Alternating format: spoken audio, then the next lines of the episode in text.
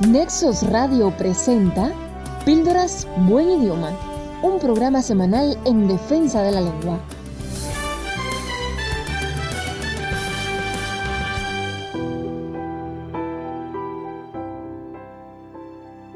El 2022 quedó atrás y con él, como es tradición cada diciembre, nuestra palabra del año.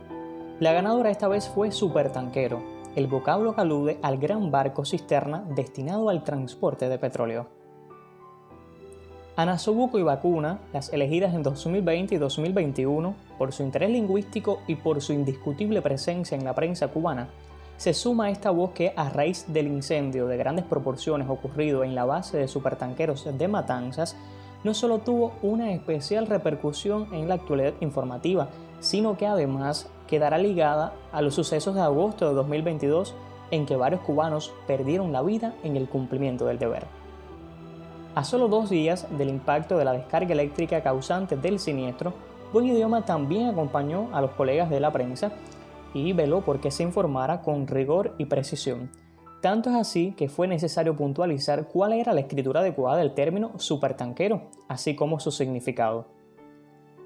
En esa primera recomendación, aclaramos que los prefijos, como es el caso de super, se escriben soldados a la palabra y sin guion ni espacio intermedios cuando afectan a un solo vocablo, es decir, supertanquero, todo unido y sin tilde.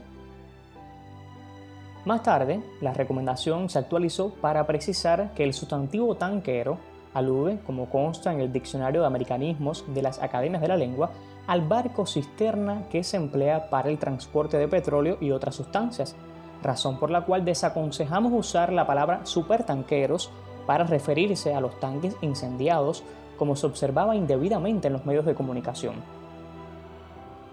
También aprovechamos esa recomendación para aclarar que el nombre oficial era UEB, División Territorial de Comercialización de Combustibles Matanzas.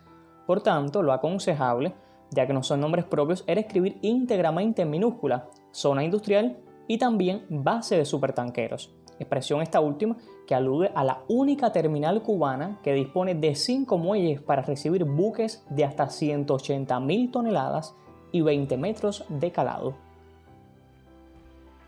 Mientras se sofocaba el incendio que fue noticia no solo en nuestro país, sino también en medios internacionales, Cuba toda le dio seguimiento a este suceso que marcó, sin lugar a dudas, la vida de muchas familias y coronó como héroes a quienes con hidalguía combatieron el siniestro.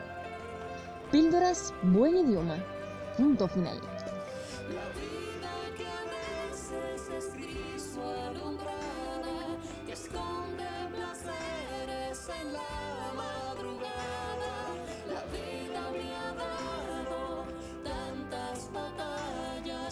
Peace.